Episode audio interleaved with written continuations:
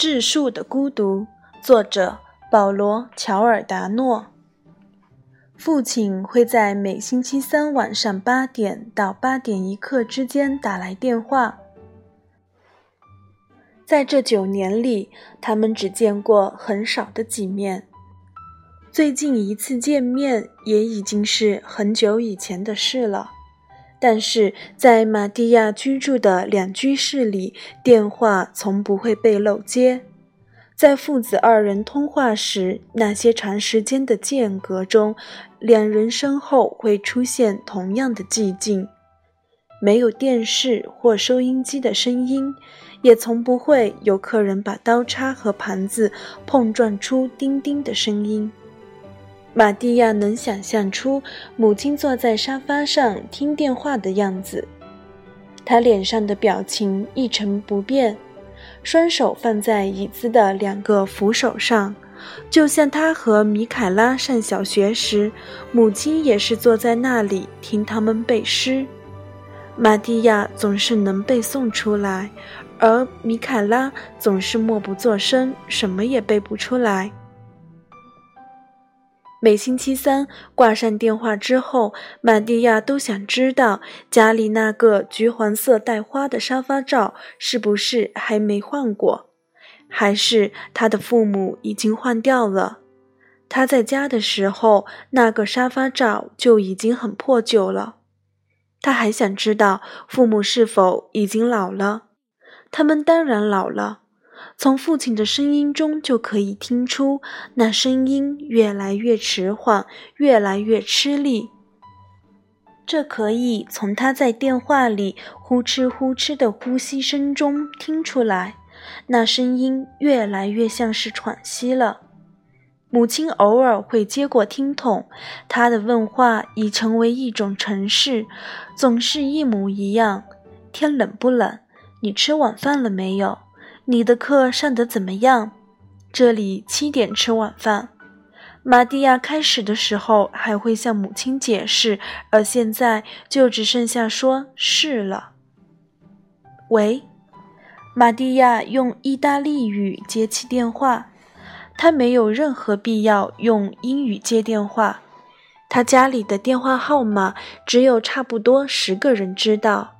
而这个时候，他们做梦也不会想起找他。我是爸爸。回话时滞后的声音略微可以听出来。玛蒂亚觉得应该用一个计时器来测量一下滞后的时间，以计算出电话信号在他们父子之间这一条一千多公里的直线偏离了多少。但每一次他都会忘记。嗨，你好吗？很好，你呢？好，妈妈呢？就在这儿。第一次沉默往往出现在这时，就像在水里憋着气游出一段距离后换一口气一样。玛蒂亚用食指抠着浅色木质圆桌桌面上的一道划痕。这道划痕离桌面正中大约有一拃的距离。他不记得这是他弄的，还是以前的房客留下的。在桌子的漆面底下是人工合成的爆花板，即便把指甲插进去，他也不会感到疼痛。每个星期三，他都会把那道浅槽再挖下几毫米。但即便是用尽整整一生的时间，他也不能把桌面挖穿。日出，你到底看见了没有？父亲问。玛蒂亚笑了，这是他们父子之间的一个玩笑，也许是唯一的一个。大约在一年前，父亲在一份报纸的某个位置上读到了一篇文章。说北欧的海上日出是不容错过的美景。当晚，他在电话里把这则短文给儿子读了一遍。你一定要去看看啊！他嘱咐儿子说。从那天起，他就时常问玛蒂亚：“你看日出了没有？”而玛蒂亚总是回答：“没有。”因为他每天早上都会在八点十七分准时醒来，而到大学最近的路根本不会经过海滨。好吧，反正太阳也跑不了。父亲说：“到这里，他们已经无话可说了，但还是会把电话听筒在耳朵上贴着，延迟几秒钟。”父子二人共同的呼吸着那点残留在他们之间的温情，这份感情已被延绵千里的同轴电缆所冲淡，有一些他们叫不上名字的东西培养着，但如果细想起来，这份感情又好像已不复存在了。那你要听话，父亲最后说：“当然，好好保重身体。” OK，问妈妈好。他们挂上了电话。对于玛蒂亚而言，这一天就这样结束了。他围着圆桌踱步，心不在焉地看着放在一旁的那叠纸。那是他从办公室带回来的工作。他依然在那一步运算过程中停步不前。他和阿尔贝托不管从哪个角度进行证明，都会有分歧，而且迟早会打起来。他感觉到答案就在这最后一个障碍的后面，只要绕过这个障碍，就会顺利的将工作进行到底，就像闭着眼睛从长满草的山坡上滚下去一样。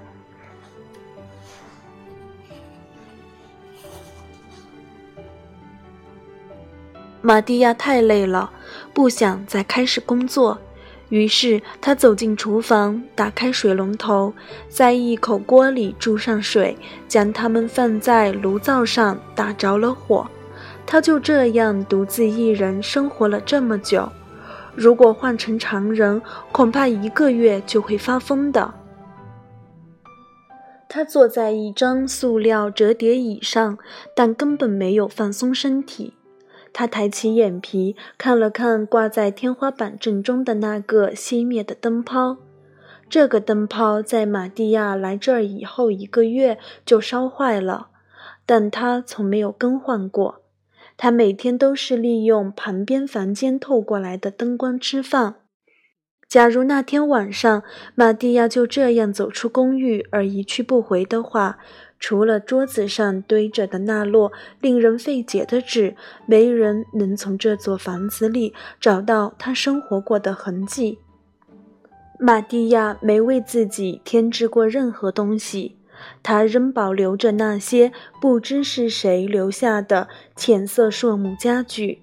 墙上的壁纸已经泛黄，从这栋房子建成之日起，它们就贴在那里了。玛蒂亚站起身，把开水倒进一个杯子，然后放进一个茶包，看着水的颜色一点点变深。天然气的火焰仍在燃烧着，在昏暗之中呈现出耀眼的天蓝色。他把火调到几乎快要熄灭的程度，这时火焰嘶嘶的声音也减弱了。他把一只手自上而下的接近火焰。炙热的感觉轻轻压迫着他伤痕累累的手掌。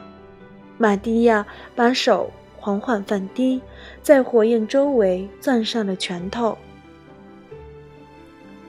虽然玛蒂亚在这所大学里度过了数以千计一成不变的日子，虽然他在校园尽头那座低矮的食堂里吃过几千顿午饭，但他至今。还记得第一天走进食堂，模仿着其他人一连串动作的情景。他排着队，一点一点蹭到那落有塑料压模的木质托盘前面，在托盘里放上餐巾纸，再备下刀叉和一个杯子。然后，一旦来到那位身穿工作服分餐的女士面前，就要在三只铝盆之间任选一个，指给她。或许你根本不知道里面盛的是什么菜，当时那个厨娘问了玛蒂亚些什么，好像说是她的母语，也可能是英语。玛蒂亚没有听懂。厨娘又指了指那个铝盆，把问题重复了一遍，和第一遍一模一样。玛蒂亚摇着头，用英文说：“我听不懂。”他的发音很生硬，很不自然。厨娘仰头看天，用一只空盘子扇起风来。他是问你想不想要酱汁？玛蒂亚身边的一个男生用英文说。玛蒂亚立刻转过身，晕头转向地说：“我我不。”他的话里一半意大利文，一半英文。“你是意大利人？”那个男生问他。“是的。”他问你想不想在那堆烂东西上加酱汁？玛蒂亚惶恐地摇了摇头。那个男生转身对厨娘简单的说了一声“不要”，厨娘冲他笑笑，终于往盘子里盛上食物，然后把盘子滑到玛蒂亚的托盘上。那个男生要了同样的东西，在把盘子放入托盘之前，他先拿到鼻子底下闻了闻，做出厌恶的表情。这东西让人恶心，他抱怨道。你是新来的吗？他过了一会儿问玛蒂亚，眼睛还盯着盘子里那团稀稀的食物。玛蒂亚回答是。他皱着眉点了点头，就好像这是什么重大的事情。付过钱以后，玛蒂亚仍然木呆呆地站在收款台前，双手紧紧地抓着托盘。他想在饭厅的最里边找一个空桌，这样就可以背对所有人，这样在他一个人吃饭的时候，才不会感到有无数双眼睛盯着自己。他刚往那个方向迈了一步，刚才那个男生就经过了他的面前，对他说：“来，到这边来。”阿尔贝托·托尔恰已经在这里四年了，他有永久研究员的身份，还有一笔欧盟提供的特别经费，这是为表彰他最近几部优秀著作而拨发的。他来此也是为了逃避什么？但玛蒂亚从未问过他。尽管他们俩共用一间办公室，而且还每天一起吃午饭，但多年以后，谁也无法确定对方是朋友还是一般的同事。一个星期二，阿尔贝托与玛蒂亚面对着面坐着，透过玛蒂亚举到嘴边的满满一杯水。阿尔贝托隐约看见他手掌上有一道新伤疤，又青又肿，圆圆的一圈。阿尔贝托什么也没问，只是斜着眼睛看着他，让他意识到自己已经知道了。吉拉尔迪和蒙塔纳里与他们在一桌吃饭，他们正在为互联网上看到什么东西而狂笑不止。玛蒂亚一口气把水喝完，然后清了清嗓子。昨天晚上，我想出了一个办法来解决那个进行不下去的问题。我求你了，玛蒂亚！阿尔贝托打断了他的话。他扔下叉子，一下靠在椅背上。他的举动总是很夸张，至少在吃饭的时候。你就饶了我吧。玛蒂亚低下头，他盘子里的那块肉已经被切成大小相同的小方块。他用叉子将那些小方块分开，使它们之间的空隙就像一个规则的白色网格。你晚上就不能干点别的什么吗？阿尔贝托小声问道，好像不想让旁边的那两个人听见。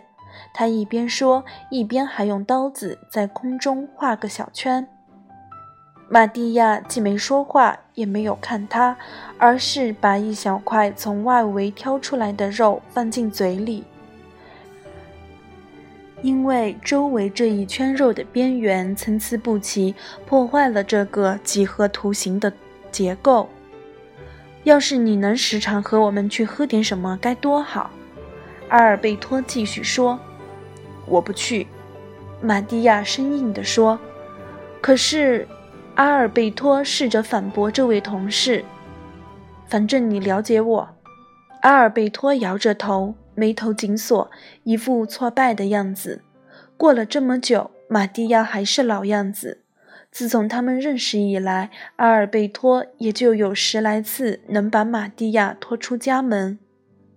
阿尔贝托转向另外两个人，打断了他们的谈话：“嘿，你们看见那个女的了吗？”他说着，用手指指向一个与他们间隔两张桌子的女孩，她正在陪着一位老先生。据玛蒂亚所知，那位老先生在地质系教书。我的天啊！要不是我结婚了，也想搞一个这样的女人。那两个人愣了一下，因为这与他们正在谈论的事情毫不相干。但他们立刻中断了自己的话题，跟着阿尔贝托一起猜测，为什么这样一个尤物会落得要和一个耍嘴皮子的老家伙同桌吃饭。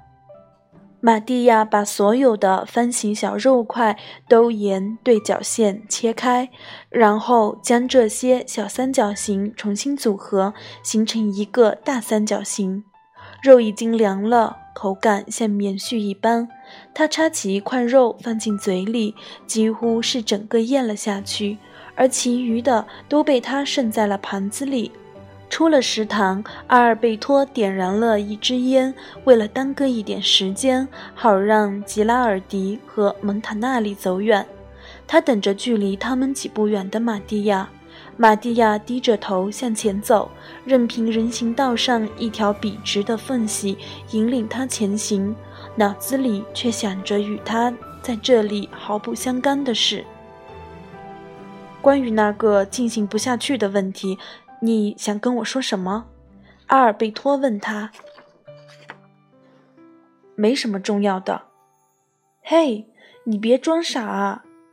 玛蒂亚看了看这位同事，他嘴上燃着的香烟像那阴霾的一天中唯一的亮色。这样的阴霾昨天已经有过，而明天也定然如故。我们无法摆脱它，玛蒂亚说。我们已经相信它的存在，不过我没准能从中发掘出一些有趣的东西。阿尔贝托又往前凑了凑，在玛蒂亚说完之前，他是不会插话的，因为他知道玛蒂亚不轻易开口说话，但一旦开口，就值得去洗耳恭听。